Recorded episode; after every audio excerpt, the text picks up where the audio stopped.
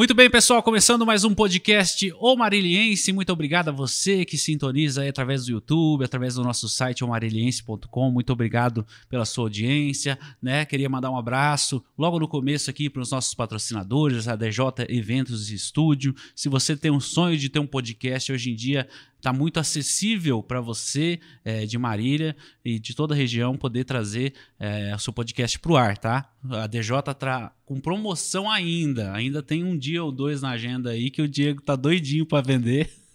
Desesperado, a minha filha ajuda eu, né?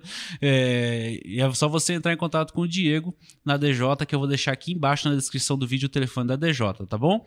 É, você também que quer levar maior qualidade para o seu evento, painel de LED, né, transmissão do seu evento, vai fazer é, é, reunião e tem aquela coisa toda que tem alguém que está com Covid, ainda tem ainda essa história de Covid ainda, viu, meu senhor, minha senhora? Ah, tem um cara que não vai poder ir, o Diego vai lá, monta todo o equipamento, transmite para ele assistir, para ele acompanhar direto da casa dele, né? Você que tem uma empresa também que vai fazer aí as festas, vai fazer os balanços, contrate a DJ para fazer esse tipo de material para vocês, tá bom? Também mandar um abraço pessoal da DDC Comunicação que cuida das empresas de Marília com maestria, né? Um abraço para todos eles. Se você precisa dar aquele engajamento nas suas redes sociais, na sua empresa, né? fazer tráfego, fazer aquela coiseira toda que o pessoal da DDC sabe fazer com excelência, é, consulte aí o Google, dê um DDC no Google aí que você vai ver o portfólio excelente que a DDC tem para Marília e para toda a região. Você também de São Paulo que acompanha o podcast semanalmente aqui, que a gente sabe que você está assistindo, porque a gente tem os dados do Google que a DDC passa para gente. Muito bom, muito obrigado. Bom, hoje o bate-papo é muito interessante, muito agradável, né? O podcast de hoje é marcante pra gente, né? Chegar na edição 50, né? O podcast começou despretensioso lá atrás, aquela coisinha lá, gravada tranquilamente. Hoje em dia, é, com o estúdio magnífico aqui no centro da cidade, é, recebendo é, é ilustres pessoas e hoje não poderia ser diferente, né? O Jorginho, que é vereador em Pompeia, né? O vereador mais novo da, da, da, Câmara Municipal de Pompeia, hoje batendo um papo aqui com a gente. Muito obrigado pela sua presença, meu amigo. Fique à vontade aqui, bater um papo e, e conhecer um pouquinho você, seu trabalho. Boa noite. Uma ótima noite, uma honra. Agradeço o convite, uma honra estar aqui no podcast número 50, uma edição tão especial. Muito. É muito especial e eu fico muito feliz, né, de, de receber você, um cara jovem na política, um cara para fazer diferença. Eu sempre converso com meus amigos, falo, cara, precisa realmente ter pessoas que gostam da política, pessoas novas, porque a política se tornou, é, ao longo do tempo, uma coisa de pessoas mais velhas, de pessoas que, por exemplo, já, já encerraram o ciclo de trabalho dela e talvez queira ajudar o município, né? É, e você, jovem dessa maneira, é, como é conta um pouquinho pra gente como é que foi para você essa, essa entrada sua na política, com onde veio a vontade. É, se apresenta aí pro pessoal da, de casa. Então, vamos lá. É, entrar na política nunca teve nos meus planos, na verdade. Até um tempo atrás eu estava estudando, me preparando para prestar concurso público para delegado de polícia.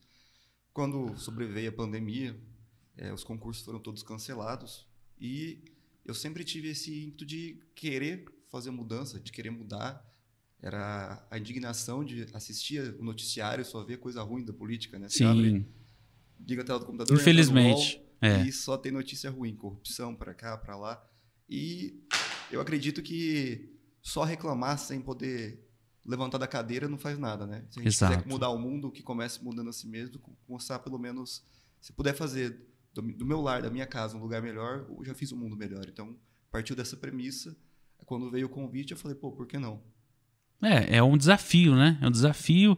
É, você é formado em direito, é advogado, é conhecedor de leis, é um bom passo, né?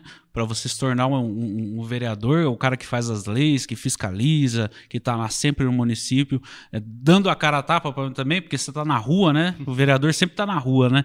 É, mas é bem diferente de ser advogado. Advogado, você está dentro do escritório, recebe as pessoas. Você chegou a advogar? É, é Profissionalmente? Eu ainda advogo. Advoga? É, a política foi vocação. A advocacia Entendi. é profissão. Legal. Até hoje eu advogo. É, claro que o Estatuto da Ordem ele tem alguns impedimentos. Por exemplo, o vereador ele não pode advogar em causas que envolvam, por exemplo, o, o município. Ah, Outra prefeitura, por exemplo, não poderia. entendi. Só há impedimento definitivo se, por exemplo, eu fosse eleito pra ali para a mesa diretora da Câmara, para um cargo de secretário, de presidência. Aí eu teria que me licenciar da, da Ordem dos Advogados para poder, com plenitude, exercer a função de vereador.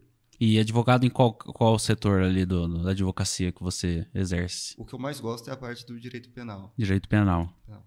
Ai, é, o, o direito é uma coisa assim que eu sempre, eu sempre digo que o vereador, o vereador não, o, advogado e o médico cardiologista são os dois melhores amigos, né? O advogado acaba ficando muito amigo da gente. Eu tenho um advogado que realmente é muito meu amigo é, e é muito bom, né? Uma profissão que, que ajuda, né? Ajuda a esclarecer as coisas. É, a gente tem muita dúvida sobre lei, sobre como que vai proceder. Ah, não sei o que, eu quero processar alguém. Também às vezes não é assim, às vezes uma conversa normal chega-se a um consenso em muitas coisas, né? Com certeza. E principalmente quando você vê o direito penal, ele, o direito penal acho que é um dos ramos mais incríveis do direito, até porque ele vem como limitação do poder de punitivo do Estado. Então, o Estado ele já deixa de ser aquele Estado da época da monarquia soberano que a, a bel prazer poderia punir uma pessoa. Então, você tem direitos prerrogativas, isso também é assegurado na Constituição Federal. E a o direito penal lida com aquilo que a gente tem de mais valioso, que é proteção dos bens fundamentais como a vida e principalmente a liberdade. É, é, a vida que hoje em dia eu acho que ficou muito explícito com a pandemia, né, cara? A- a- cuidado da vida. Pompeia é uma cidade da, da- da nossa região aqui que realmente tratou muito seriamente essa questão da, da pandemia, de vacinação. É, o Adalberto veio aqui, contou como foi tudo, o, o trajeto de, da cidade nessa causa. é, e a gente viu uma, uma geração meio mesquinha em algumas coisas, né? Não sei se você tem essa visão também. A, vida foi banalizada, né? Recentemente, anteontem, eu vi uma reportagem no Rio de Janeiro que um, um acho que é bombeiro, ele entrou no McDonald's porque ele foi mal atendido e ele atirou contra o atendente que supostamente teria atendido mal. Tudo por conta de um cupom de desconto. Cupom de Nossa. desconto que teria que ser colocado antes do antes quando começa a fazer o processo de Aham. compra e depois ele queria e acabou agredindo ele e acabou atirando contra a vida. É uma loucura mesmo, né? A vida banalizada de uma maneira muito, muito, muito mesquinha, né? Por qualquer coisa a gente acaba brigando. Eu fico imaginando assim, no trânsito que a gente anda, por exemplo, é, se- é uma coisa a se pensar, né? É, se a gente tivesse porte de arma todo mundo, por exemplo, uma coisa que está em voga, todo mundo fala, ah, porte de arma e tal. Ia ser uma loucura, né? Porque Eu- o, o- mental, o mental do brasileiro, é, o estupim é curto, né? Eu acho que a gente não está preparado para isso. Muito embora exista uma corrente que defenda é, a liberação do arma- armamento, tudo bem que quando você fala de ter armamento para proteger a sua propriedade, aí é um caso separado, mas pô, todo mundo andar armado, às vezes nós vemos policiais que são profissionais preparados para isso, com testes, que às vezes acabam, no momento de descuido, de raiva, tirando a vida de alguém ou até ceifando a própria vida, né? É complicado. é, a gente tem que evoluir um pouco é, mentalmente. Eu acho que o controle, né? Essa pandemia serviu, assim, pelo menos para mostrar que a gente ainda é muito, sei lá, complicado emocionalmente. Para a gente poder tomar esse tipo de decisão. E realmente tem que ter é, o controle e tal, do jeito que é, né? É, hoje em dia, para você ter porte de arma ou alguma coisa assim desse dessa maneira, você tem que passar por uma série de, de, de, de- de cursos psicológicos, preparatórios para poder. Mas esse aí é um papo né, esfera nacional, né? A gente, a gente tem que voltar agora para nossa região. Eu vejo aqui que você é um, é um advogado que já é influenciado pela família, né? Tem pai, tio, como é que. com- com- é- eles falaram assim: você vai ser advogado ou foi uma Não, coisa eu acho que não natural? foi eu que escolhi a profissão, a profissão que me escolheu, né? Eu nasci, meu pai é advogado, tenho tios advogados, primos advogados. Então, aí, quando eu saí do ensino médio, falei, pô, vou, vou para essa área, vou pro ramo do direito. Eu sempre fui, gostei de, minha mãe falava, né, que eu gostava muito de, de discutir, de ter razão. Então, eu acho que isso veio a somar com a profissão e também acaba somando com a política, né? Tentar ter razão e buscar, claro, verdade absoluta não existe, mas nós temos que lutar por aquilo que nós acreditamos ser certo. E o direito é justamente isso, essa é a profissão do advogado, lutar pelo que é certo. Na época que você estudou, então, tava lá no, em voga o, o Dilma versus Aécio, depois descobriram que o Aécio era muito louco. É, ainda é, né? Meio louco, não sei se ele ainda é.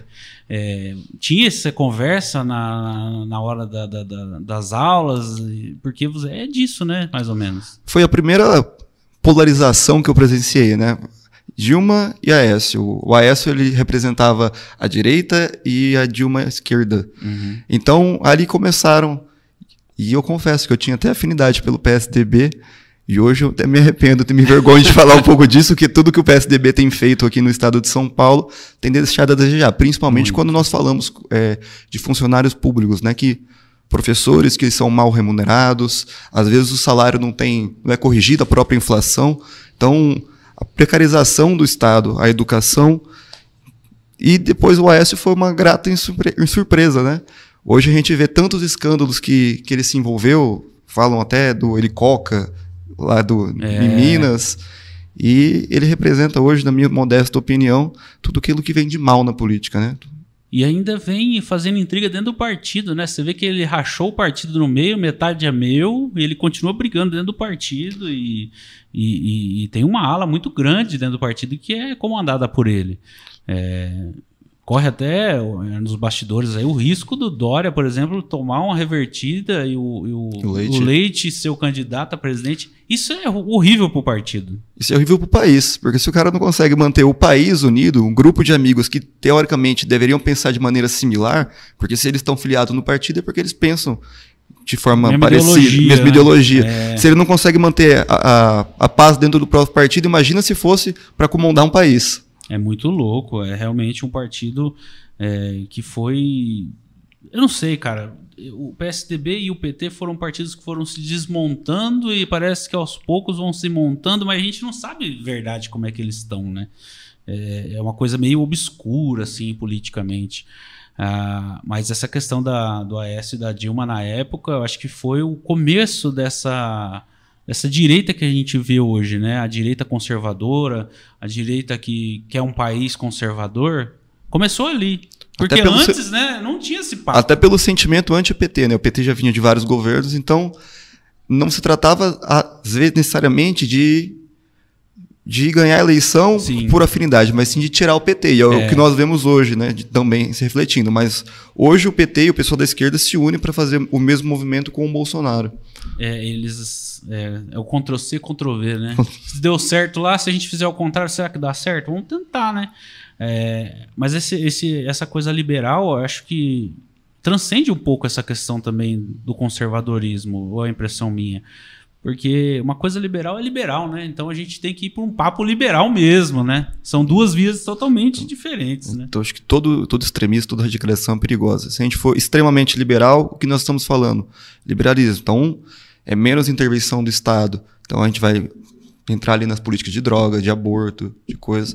E acaba não sendo a questão do conservador, né? Que é totalmente o oposto. Exato. E será que. A gente estava comentando sobre armas. Então, vamos liberar tudo para todo mundo. Será que isso teria resultado positivo para o país? Será que nós seríamos impactados de forma positiva por uma política feita com sem, sem estudos, sem dados, Acho que é uma sociedade que não está preparada para esse tipo de diálogo ainda, né? Porque seria uma coisa a construção a longo prazo.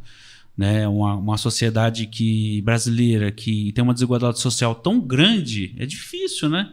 É difícil você falar com as pessoas, as pessoas entenderem a mesma coisa. Porque hoje em dia a retórica é muito louca, o, né? O Brasil é um país de dimensão continental. Se a gente pegar a nossa realidade aqui no interior do estado de São Paulo, ela pode ser até superior a uma capital em outro estado do país. Sim. Então são realidades extremamente diferentes. Não tem como a gente fazer.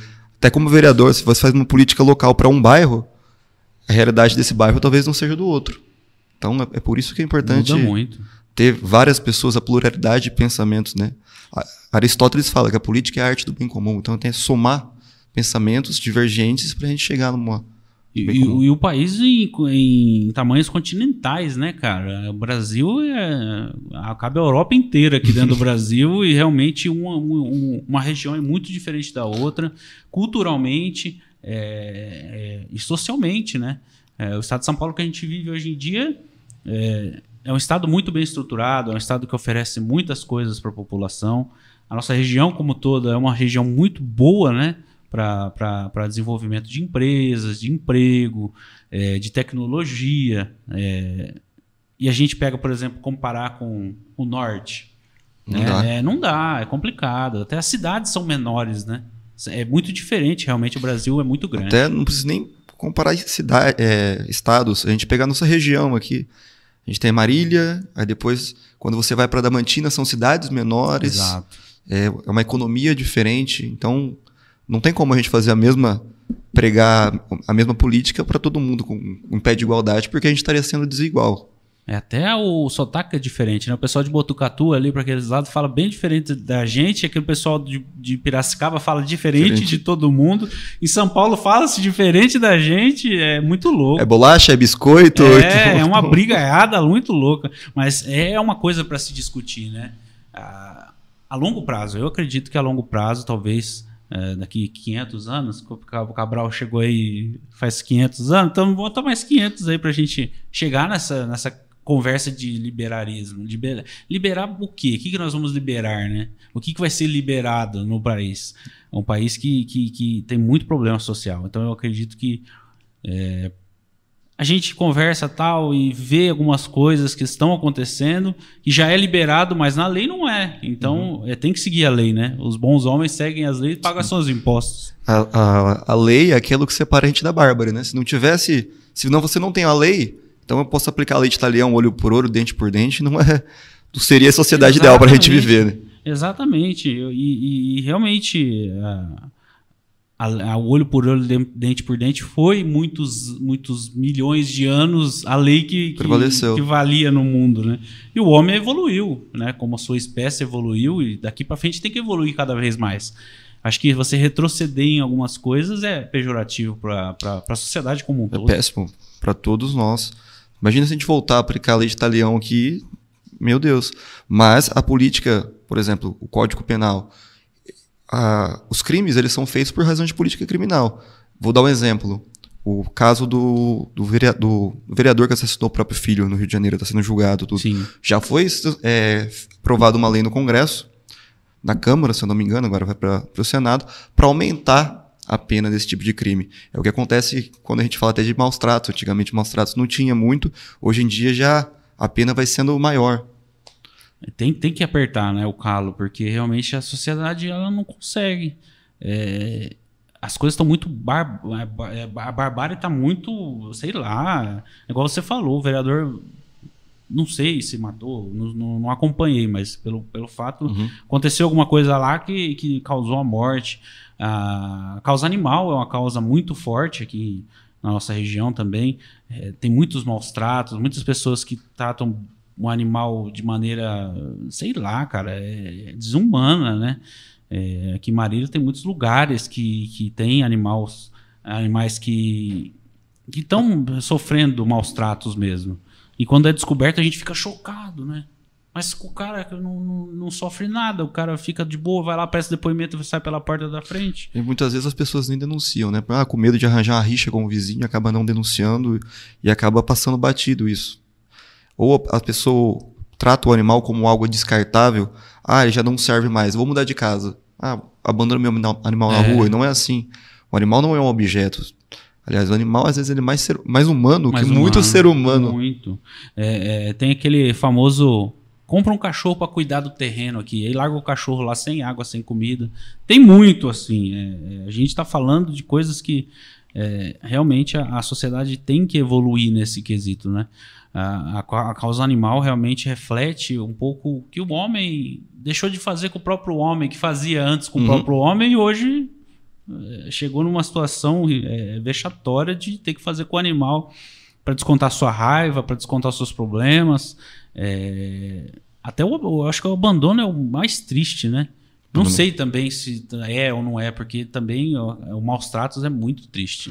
É, o, o, próprio abandono já é maus tratos, é configurado na lei, é como maus tratos. Mas você imagina, você cria o cachorrinho, ele pega vínculo com você, o gato, qual que seja o animal que for, e você simplesmente descarta ele numa estrada. Por vezes, esse cachorro vai correndo atrás do carro, tentando achar o seu tutor novamente. É não sei, a pessoa que faz um tipo de coisa dessas não pode ser considerada como ser humano. É e é por isso que tem que ser aplicada a lei, a lei com todo o seu rigor sobre ela. É, esses desafios para você como vereador, é, chega até você lá em Pompeia? Como é que está sendo essa, essa questão toda de, de cuidar dessa parte também? Assim, tem muito lá? Como é que está sendo para você receber esse tipo de, de pedido da população? Né? Eles chegam até você, vocês são um canal de, de, de resolver problemas, né? É, tem muito disso? Tem, desde quando começou a pré-campanha, esse ano foi diferente a campanha, era pré-campanha e campanha, né? É. Desde a pré-campanha eu fiz questão de disponibilizar meu telefone para as pessoas para poderem fazer a indicação, porque eu acho que política tem que ser feita com discussão das pessoas. Quem sabe a necessidade de tal bairro, de tal rua, é, é a quem mora lá. É não somos nós, eu não sou o senhor da razão. Então, a gente tem que estar em contato com a população. Isso é uma forma que a, que a tecnologia facilita essa proximidade. E em Pompeia, graças a Deus, nós temos uma cidade muito boa. Claro, existem é, maus tratos, existe todo esse tipo de coisa. Eu fiz estágio por três anos na delegacia de polícia lá. Esses três anos eu era responsável por elaborar os boletins de ocorrência. Eu não consigo me recordar de um único boletim de ocorrência que foi realizado sobre maus tratos. E é isso que dentro da política criminal a gente chama de cifra negra. Quando você subnotifica um crime, o Estado entende que esse crime não existe, então não é feito investimento para que você possa coibir esse tipo de prática. Então, hoje eu fico feliz quando você consegue é, dar divulgação, é, investir em prevenção contra o crime de maus tratos, porque muitas vezes, às vezes a pessoa mais simples, mais humilde, ela não entende que bater no cachorro é um crime. Às vezes a pessoa não entende que bater no próprio filho é um crime. Imagina num animal. Às vezes por questão de a própria, própria criação, educação, é, própria criação, é, educação que ela teve, foi viu aquilo como normal, ela repete, né? É, quando você cresce, você acha que é normal.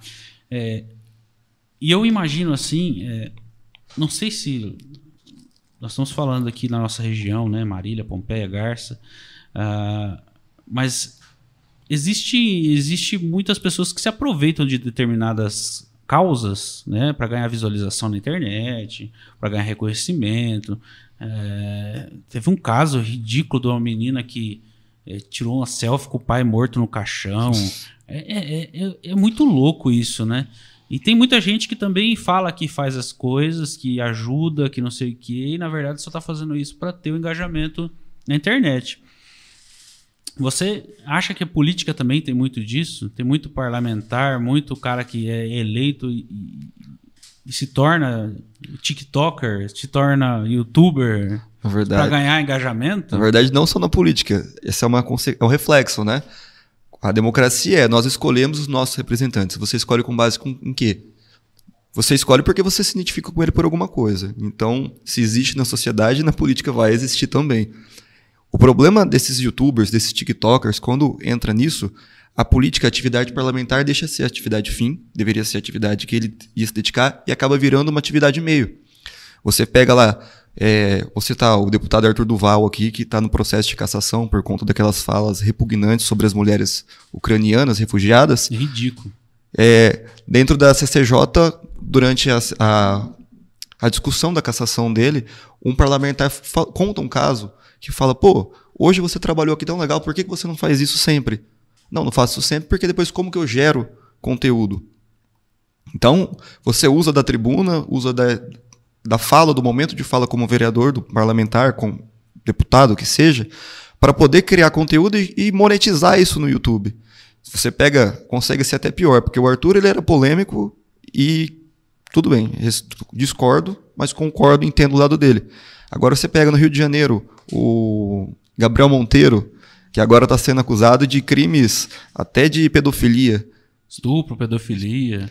E ele é, também é o youtuber, né? São youtubers, né? E o Arthur, ele ainda criticava, ele dava cara, é o jeito dele. E o Gabriel que foi se descobrindo que as cenas que eram acontecidas apresentadas no canal dele era montada. Ele pegava uma criança indefesa na rua e pedia para falar alguma coisa e depois dava uma recompensa. Pagava um cachê pra criança. Pagava é, um é cachê. ridículo, né, cara? É então, ridículo. Então, né? a atividade. A política vira uma atividade meio, é um meio de se promover para depois de monetizar. Isso é extremamente. É banalizar a política, porque política não é isso, né? E é trair também a confiança das pessoas que votaram, depositaram confiança em você. É, é, você você assumir um cargo público dessa magnitude não é coisa simples, né, cara? A gente está falando, por exemplo, de caras que representam seus estados, né? É, por, por, mais que seja seu município, você está ali para trabalhar para a população, não, né? Não importa se você tem um um milhão de votos.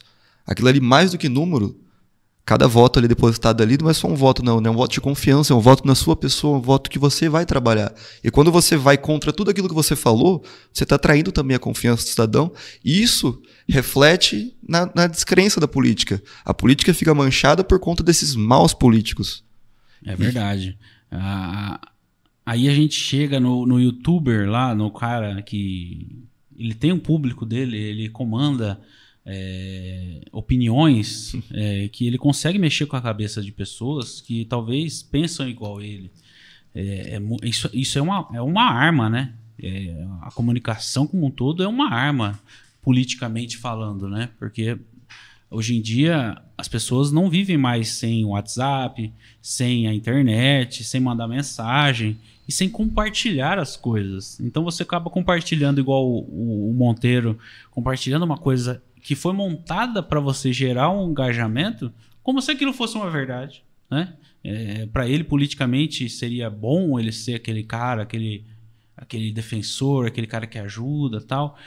Mas é uma, é uma coisa tão pequena, né, cara? Eu não enxergo uma coisa boa nisso. Eu acredito que seja uma coisa lamentável mesmo, né? Se é bom, é só para ele. Por exemplo, o Gabriel Monteiro morava num bairro de mansões no Rio de Janeiro uma coisa que só com o salário de parlamentar, por mais que ele se intitulasse o paladino da justiça, ele jamais conseguiria. Fora que, além de montar, a exposição muitas vezes é fazer fiscalização em UPAs e expor profissionais que muitas vezes estão ali lutando, principalmente nesse momento de pandemia. Sim.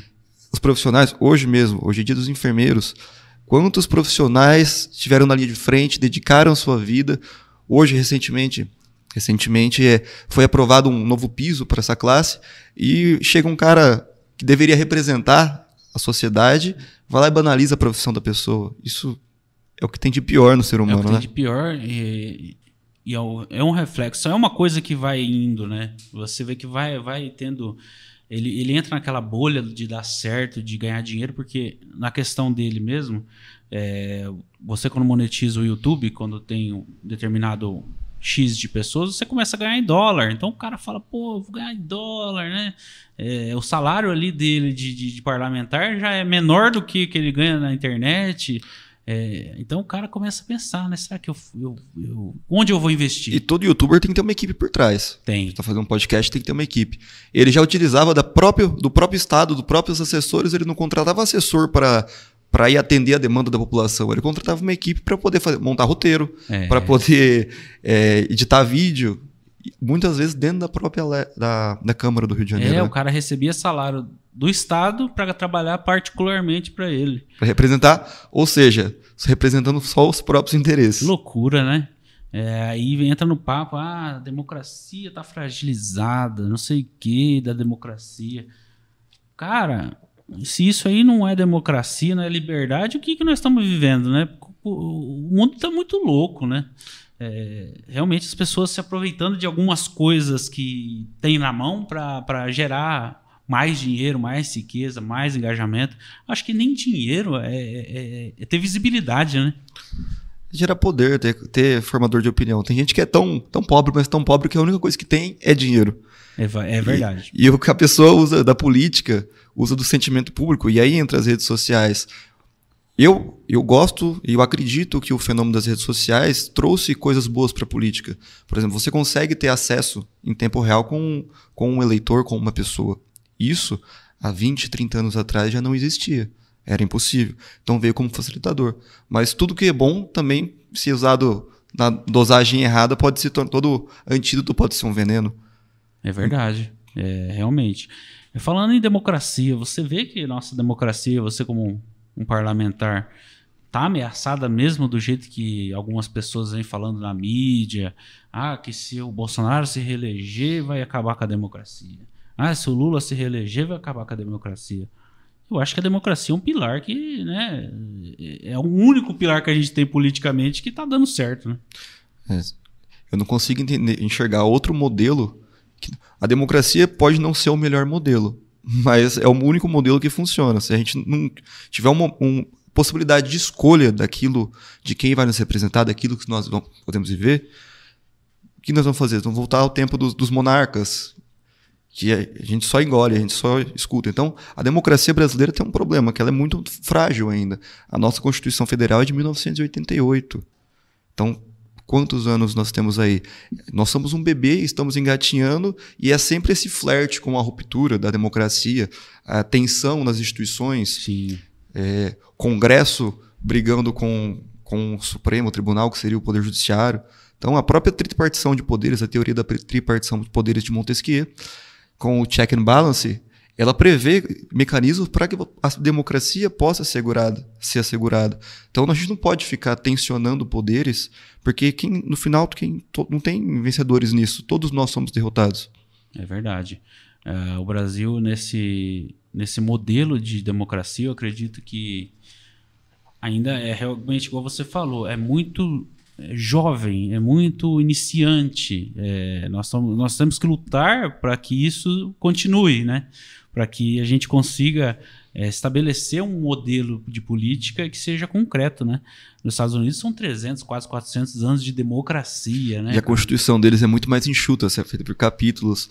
Nossa Constituição é extremamente ampla. Tem coisa ali que fala o Colégio Dom Pedro. Então, ela foi feita, ela foi pensada e talvez ela não tenha sido pensada, não dava para prever o que ia virar hoje. Uhum. Vou dar um exemplo.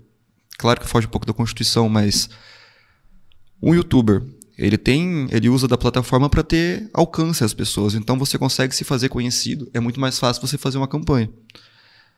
Mas um apresentador de TV, por exemplo, o Datena, para ele ser candidato, ele tem que se afastar do, da televisão para poder existir uma paridade de armas e disputa com os outros candidatos. E por que o youtuber não precisa se afastar das redes sociais? É verdade. É, é uma coisa a se pensar mesmo.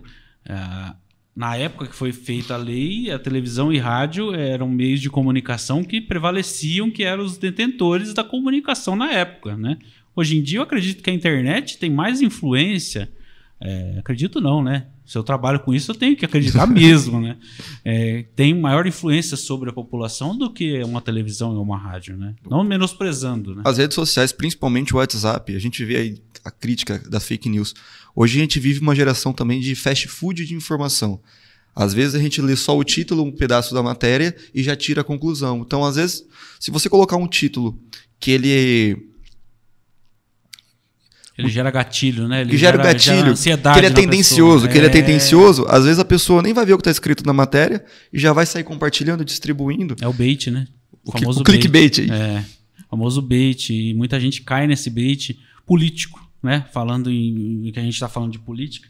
Tem muito disso também, né? Você criar um título sensacionalista, uh, você, você acaba prendendo aqueles que pensam igual a você, né? É, igual, e você falou uma coisa interessante, o compartilhamento sem checar também, às vezes não é nem checar o, o, a fonte, a pessoa não checa o texto, ela só compartilha a manchete da, da, da, notícia. Lembra né? daquele, acho que uma das primeiras fake news que eu vivenci foi na época da Copa, aquele jogo que fala que o Ronaldo saiu do vestiário, que foi comprado o jogo, que colocaram o nome de um repórter. Isso foi uma fake news lá atrás. E olha hoje em dia a viralização que tem isso até hoje. Eles só mudam os protagonistas do. Só muda assim e coloca. Se todos soubessem como foi, ficariam enojados. E troca os personagens e tem gente que compartilha até hoje. É verdade. É, pensando nessa questão de comunicação, de compartilhamento de informação, uh, a gente evoluiu em um ponto, mas retrocedeu em outro, né? Sim. É, evoluiu na, na rapidez né, da informação Porém, é, é, as pessoas se tornaram mais preguiçosas. É, ficou muito fácil, né? Ficou muito. E, e eu vejo que tem uma, um pensamento sobre isso, a questão de ah, estamos mais preguiçosos ou, ou, por exemplo, o TikTok, é que é um negócio de vídeo que você vê 15 segundos e vai passando e passando e passando, vicia a pessoa naquilo. E acredito que a informação também tem esse poder, né? De você viciar em uma, em uma coisa só e tomar aquilo como verdade. Que aí você não abre o debate, você não consegue é, fazer a, é, ter novas ideias, né? Eu acho que nós estamos é, acomodados. A gente prefere que alguém venha, faça informação gira ela e picadinho pra gente. Então você não tem mais. Isso é perigoso porque depois a gente não tem mais raciocínio crítico. Pega uma matéria de um, um, um jornal que tem um viés, lê o outro, e tira suas conclusões. Hoje em dia é muito difícil as pessoas fazerem isso. E isso é nocivo para nós como sociedade, mas também afeta também a democracia. É, ainda mais um ano político, né? A gente está num ano aí que daqui a pouco começa a campanha, vai um querer matar o outro, atropelar o outro na rua. Você vê que o próprio WhatsApp ele já limitou. Ele vai aumentar o número de pessoas em grupo, mas só depois da, da campanha, para evitar a disseminação de fake news. O WhatsApp atrapalhou a gente demais. Né, WhatsApp, pelo amor de Deus. Eu, eu compartilhava de 5 em 5. Agora fica nesse negócio de 1 um em 1. Um. Aí, essa semana parece que voltou de 5 em 5. Eu não sei também até quando vai. Mas a gente não tem nada a ver com esse negócio. Pelo amor de Deus, ajuda aí, né? Uh, realmente virou uma, uma, uma maneira de comunicação entre as pessoas muito diferente, né? Uh, a tecnologia veio para avançar isso cada vez mais. E uma coisa que quando a gente era jovem, né? Você é mais jovem do que eu, um pouquinho, vai. Vou falar, um, pouquinho. é, a gente sonhava em conversar com as pessoas, vendo a pessoa na televisão. Né? A gente nem sonhava com o celular. Falou, já pensou? Tinha uns filmes na época que aparecia, que a pessoa falava na televisão com a outra e tal. Hoje nós chegamos nisso, né? De poder conversar através do, do, do, do de vídeo, mas ninguém usa. Você percebeu isso? É, ninguém usa. Eu, eu, assim, vou conversar de vídeo só quando tem reunião mesmo e algumas coisas assim. Mas se você ligar pra pessoa para falar no, no, vídeo. Se der pra fugir disso, é melhor. Ah, pelo amor de Deus, né? Tem hora que não dá. Mas né? na pandemia isso foi, foi o que a gente mais utilizou. Foi uma, uma ferramenta que a gente não não estava utilizando, que a gente tem um pouco de não tem afinidade para utilizar, mas por exemplo, na Câmara Municipal durante o período que sobreveio a pandemia, a gente teve que que fazer tudo por, por vídeo. Isso aí quebra o político, hein? Sei lá na tribuna falar uma coisa, você falar na sua casa ou no seu, seja eh, no seu QG ali onde você trabalha, é outra história, né? É, fica um pouco mais frio, né? Fica. Você perde o contato, você não consegue, às vezes, ter uma discussão de um projeto, você não consegue discutir com, com o colega que está do seu lado para ver se aquilo ali é o melhor, ou às vezes tentar buscar um melhor entendimento sobre o projeto. Então, é difícil, e principalmente para quem, lá em Pompeia, dos 11 vereadores que nós temos, seis eram novos. Cinco, na verdade, foi uma renovação muito grande. Cinco, e o presidente já tinha sido vereador em outra legislatura, mas são seis vereadores novos. Legal. Então você imagina, desses cinco que nunca tinha sido, chegar lá com vontade de trabalhar, de fazer acontecer, e vem a pandemia e fala assim: não, não, vai todo mundo ficar em casa, vamos ver como que vai ser. E utilizar da tecnologia. Então acaba esfriando a relação. É, a, a, o jogo ali do dia a dia é muito diferente, né?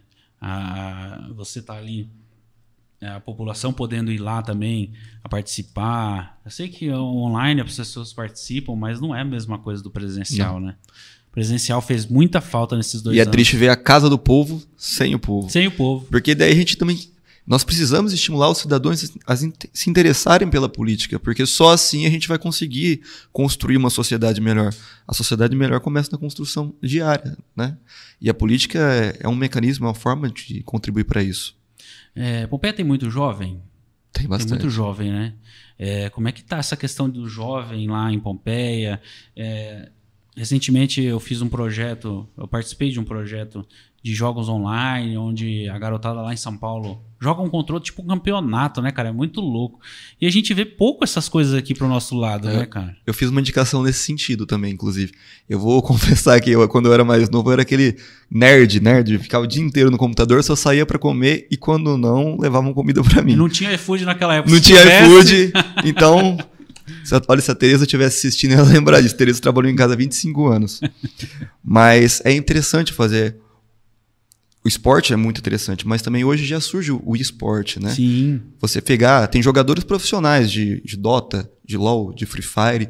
E isso é um negócio que é legal. Muitas vezes os gestores, os prefeitos, os vice-prefeitos, eles acabam não se atentando a isso, até porque não, não é realidade. Então, é poder somar, trazer essa bagagem, trazer isso que não sei, o termo certo não seria bagagem, mas trazer essa experiência que a juventude nos proporciona e poder colocar em prática. É desenvolver políticas públicas também voltadas para os jovens. Às vezes você fizer um campeonato de jogos online ali, tem muito, muito mais escrito. Muito. muito mais escrito. Você consegue proporcionar interação, principalmente para essas pessoas que são tímidas ali. Muita gente que. Sim, toda generalização é burra, mas quem, quem joga muito jogo online às vezes fica só no computador e acaba não fazendo amizade. Então, É. num campeonato desse, você consegue construir laços com Fazer, pessoas é, que fazer um pensam- social, né? pensa igual. Então, eu acho que isso é uma coisa muito interessante. Muito mesmo. É realmente, como você foi um nerd, que hoje em dia a gente fala nerd não é mais xingamento. Na minha época era. O gordinho nerd. Aí você já mandava a pessoa para aquele lugar, né? Gordinho nerd, vai lá para aquele lugar. É, mas eu também era o gordinho nerd da, da, da, da parada e realmente mudou muito. Hoje em dia o conceito de nerd é outro e não é mais pejorativo. Não, É, a a qualidade. Qualidade, a pessoa é mais inteligente, é vista como uma pessoa que é, é, Estudiosa. é uma pessoa diferente, né? É, na, minha, na minha- pelo menos na minha época não era, né? Mas tudo bem. Ah, realmente, criar esses laços entre essa comunidade, porque é cada vez mais gente adepta a esse tipo de. de, de- até de profissão, né?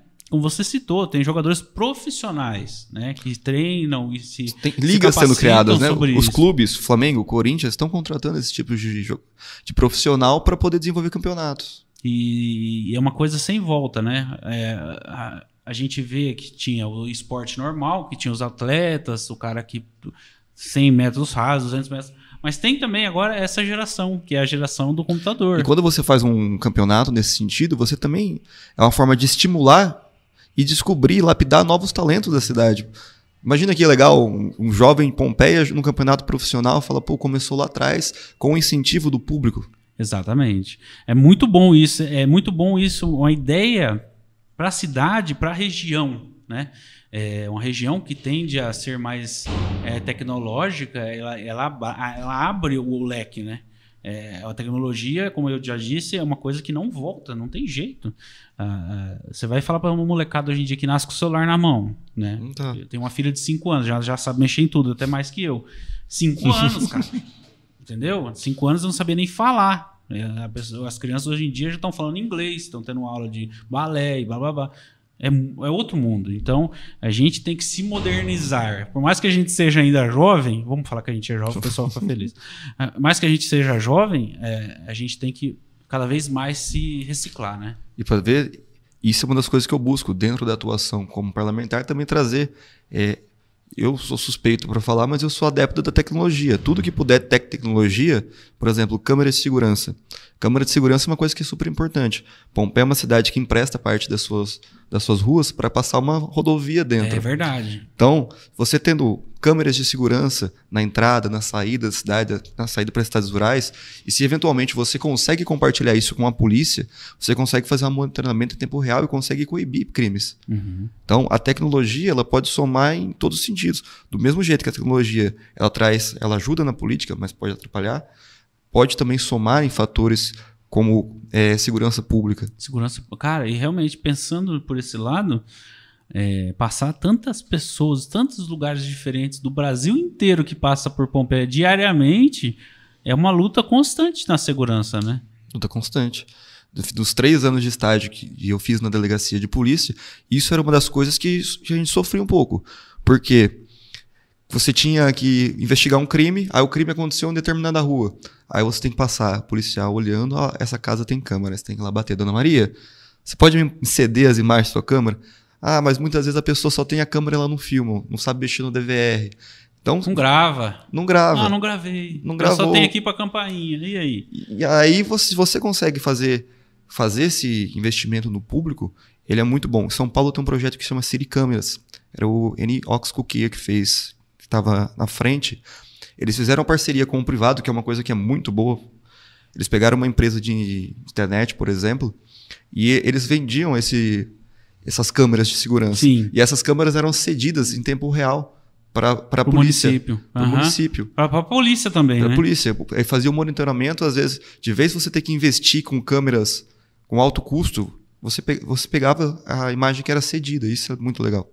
Bom, quero já aproveitar agora e deixar uns abraços aqui nos comentários. Meu amigo Fernando do Conexão Marília tá sempre aqui. Ele que é pompei, pompeiense, né? Pompeiense que fala, né? Geral o pessoal fala pompeiano, viu? Mas é pompeiense. Muito obrigado pela, pela sua companhia, Fernando. A Pati Godoy também tá aqui. A Carolina.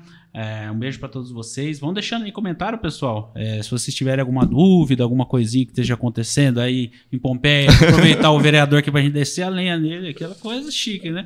Peguem leve. Então, peguem leve. Mas realmente a, a, a, tecnologia, nesse ponto de segurança, ela ajuda muito. Você desvenda casos e, e elucida tanta coisa, né? Com uma facilidade muito facilidade. maior. Às vezes você tendo uma câmera de segurança numa saída para a estrada rural, você consegue descobrir quem eventualmente furtou um gado ou furtou um maquinário agrícola.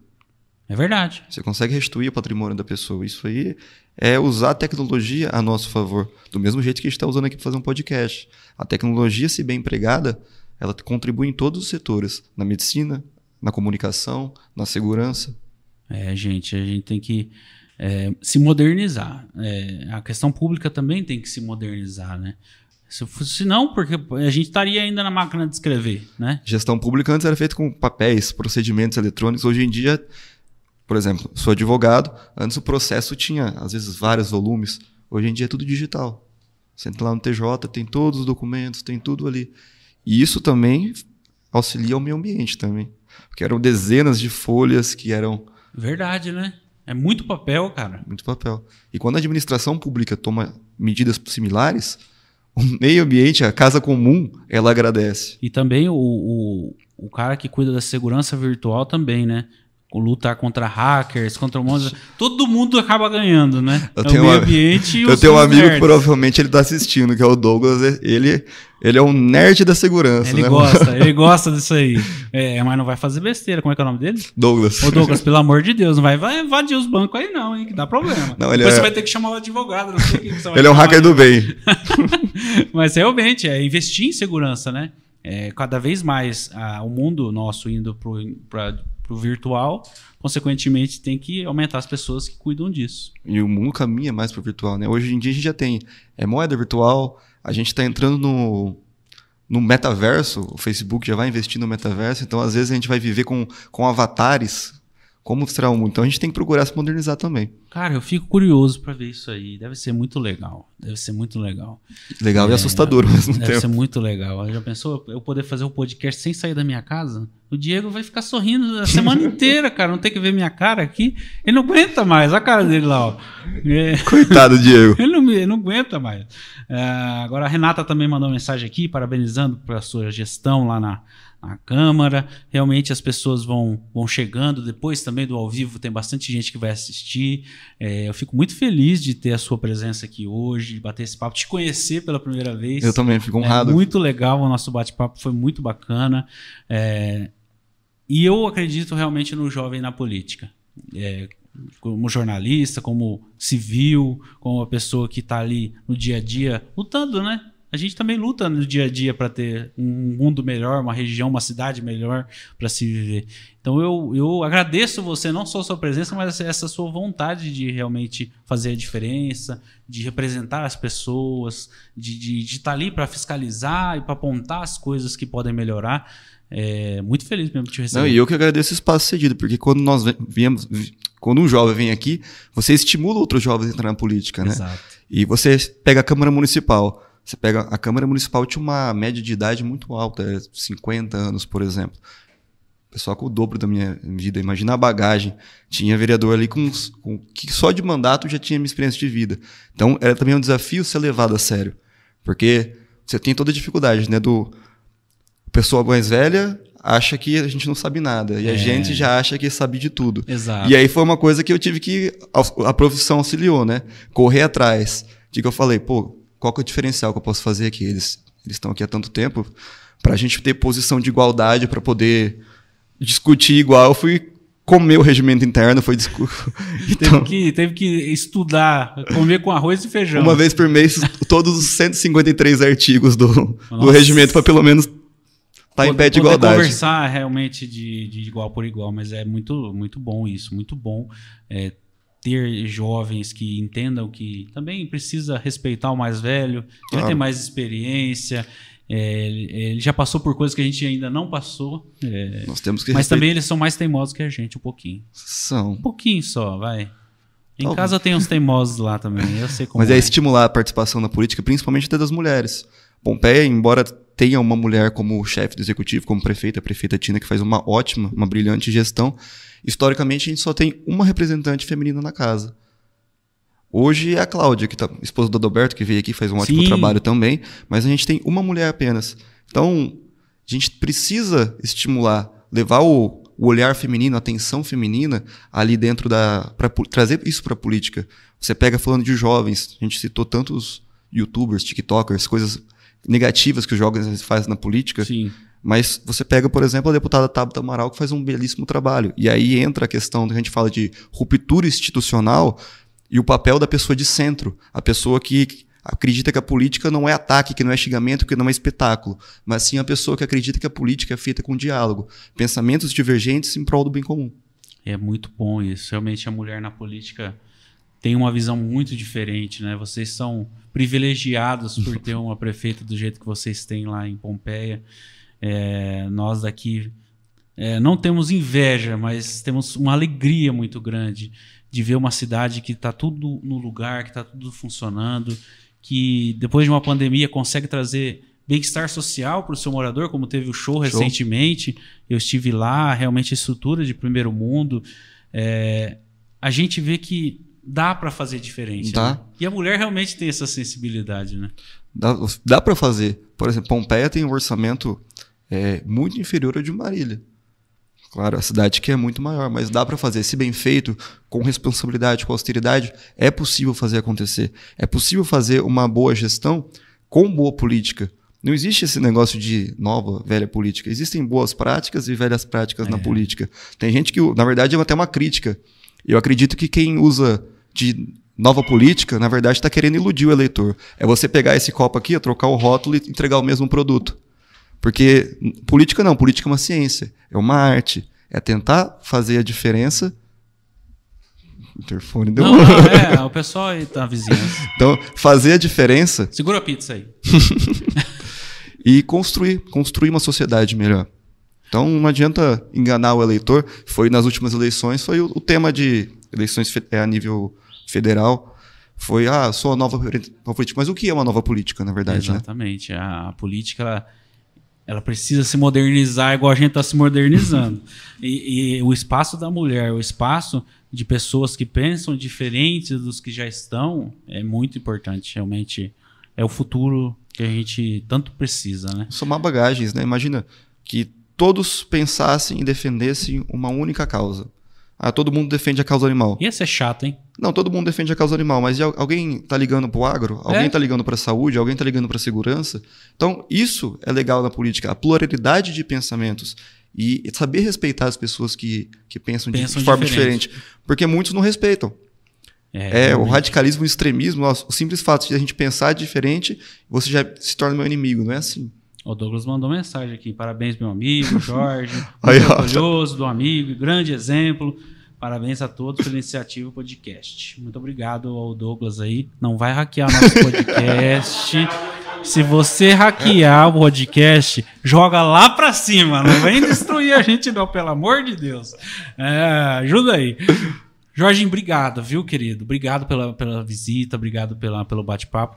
Vou ter que marcar com o Juan de novo de você voltar aqui, porque é, o, o, nosso papo aqui duraria umas 5 horas tranquilamente. O convite está mais que aceito, é uma honra para mim. Obrigado, viu? É, leva nossos abraços lá pro pessoal de Pompeia, que realmente está muito carinhoso com a gente. Não, seja sempre bem-vindo, Pompeia. Tenho certeza que será ainda mais recebido nas próximas vezes. Tem muito show para acontecer ainda, né? Ave Maria! Aguardamos a cobertura lá para recepcionar vocês e mostrar por que, que a gente é chamado de cidade de coração. O que tinha de carro indo daqui para lá, meu filho, você não tá, não tá no gibi. Tinha até ônibus. Não tá no gibi. É, é aquela fila no pedágio, assim, eu falo, gente, é tudo isso, é tudo isso mesmo. Realmente encheu lá, lotou. Na verdade, realmente é, vale a pena, vale a pena sair de Marília para ir lá assistir o show, viu? Bom, é uma cidade pequena, mas muito acolhedora. E eu, chique. Eu, eu sou suspeito de falar. sou suspeito de falar, mas é uma das melhores cidades do Brasil para se viver, com toda certeza. Qualidade de vida. Bom, gente, obrigado aí para vocês que estão aí no chat. Continue mandando mensagem, comentários, deixe o seu like no nosso podcast. Semana que vem a gente tem mais um convidado. Acredito que esse final de semana vamos ter uma edição extra do podcast, né? Que a gente tem toda quinta-feira. No domingo a gente vai ter uma outra edição que a gente vai divulgar em breve para vocês, tá bom? Muito obrigado e até semana que vem. Até lá.